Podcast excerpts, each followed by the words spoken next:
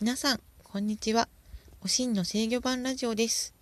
えっ、ー、と、大阪府豊中市にて制御版の設計制作をしております。五色電機の勝手に広報担当、おしんこと西坂佳代がお送りいたします。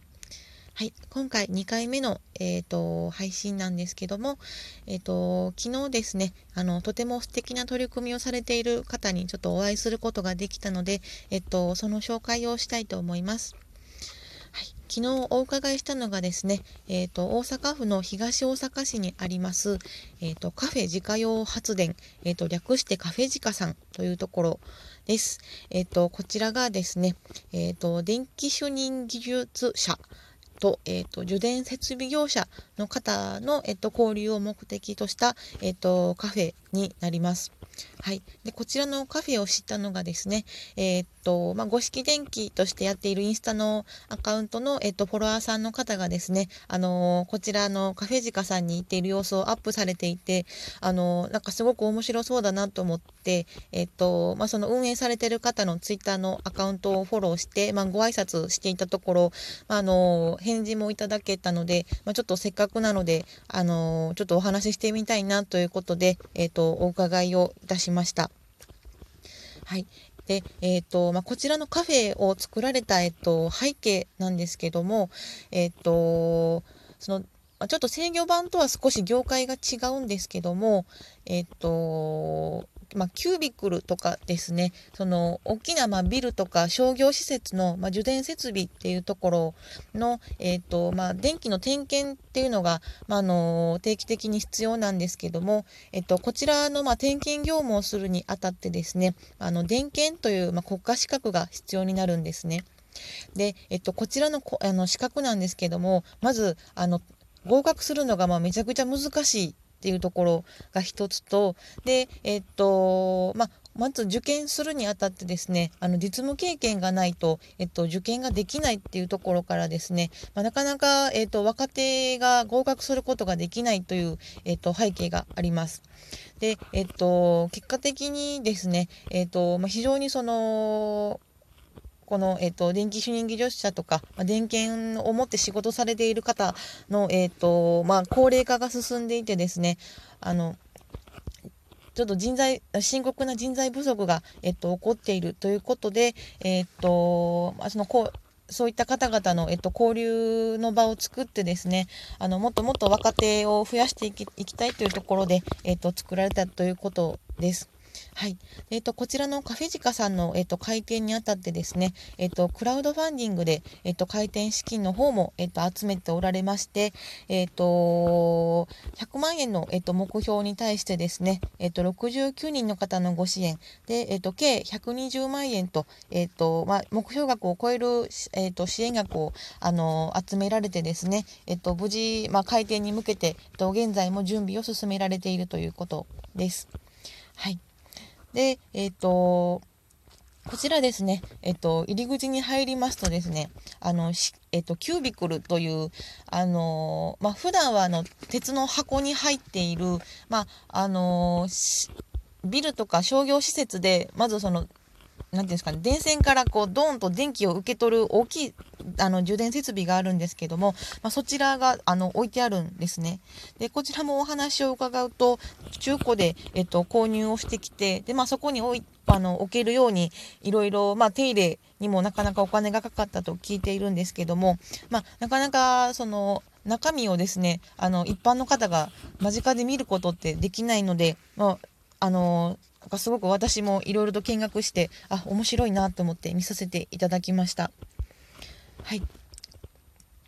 で、えーと、こちらのカフェをあの始められた方がですね、えーと、水島さんという方なんですけども、えーと水島さんはですねあの今まで、えっと、民間の、えっと、電気保安協会にて、えっと、11年間営業をされていたそうなんですけども、まあ、その中で、えっと、感じられたのがですねあのやはり深刻な、えっと、人材不足があるということですね。でそうなんですけども、えっと、もちろんビルとか建物とかあのたくさんあるわけですからその電気設備の点検っていうのも必ず必要になってきます。あのなのでその需要仕事の需要はあるのに、まあ、できる人間が少ないないという、まあ、需要と供給のバランスが、ま、非常に崩れているというところであの非常に危機感を、えっと、感じられたということでで、まあ、やはりその技術者ですね働く方が、ま、幸せにあの働ける環境を作りたいという思いでですね、まあ、こういあのもう会社を辞められて、えっと、こういった交流の場を、えっとまあ、カフェという形でですねあのはい、今回、えっと、作られたということで、はい。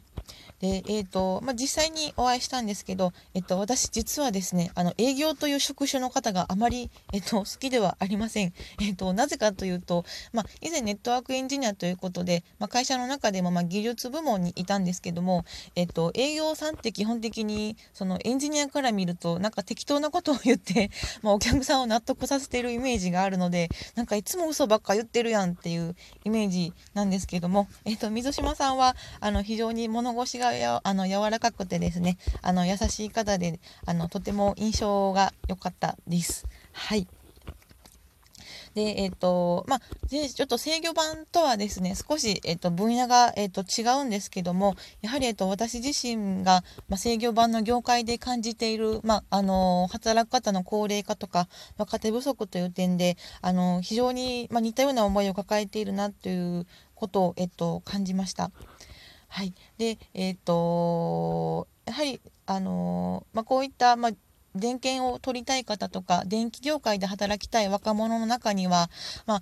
電電気に関わる何か仕事をしたいんだけどもどんな仕事があるのかよくわからないっていうことで、まあ、そのキュービクルの点検の業務だったり、まあ、制御盤だったりそあの全部まひっくるめてちょっともう少しそのどんな会社があってどんな仕事があるのか、まあ、どんなものを身につけていったらいいのかがわからなくて悩んでいる、えっと、若者がいるというふうに、えっと、お話を伺いました。なので、えーと、業界は少し違うんですけども、まあ、あのざっくりと同じ電気業界ということで、あのー、何か一緒にその若者に向けてアプローチができるような、あのー、ことがあればですねちょっと一緒に協力してぜひさあのぜひさせていただきたいなということで、えっと、お話をさせてもらいました。で、えっと、もともとこちらのラジオでもですね、ちょっと今まで、まもう少し、えっと、制御版にかかわらず、まプライベートなところのラジオの配信を始めていながら、まどこかで、ま制御版のこともちょっと配信しないとなと思ってぼんやり考えていたんですけども、まあ、昨日水島さんにお会いしてあ私も頑張らなあかんなと思ってですねえっ、とこの制御版ラジオのえっ、と配信をえっ、と私もちょっと始めるきっかけになりまして非常にありがたく思っております。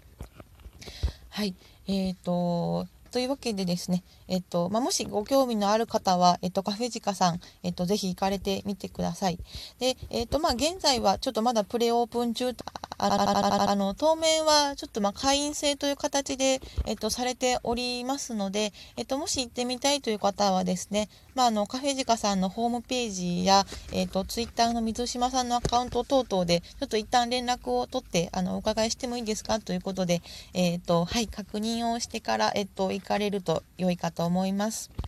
はい、えっ、と、それでは、えっ、と、本日は、えっ、と、カフェジカさんの、えっ、と、紹介でした。最後までお聴きいただきありがとうございました。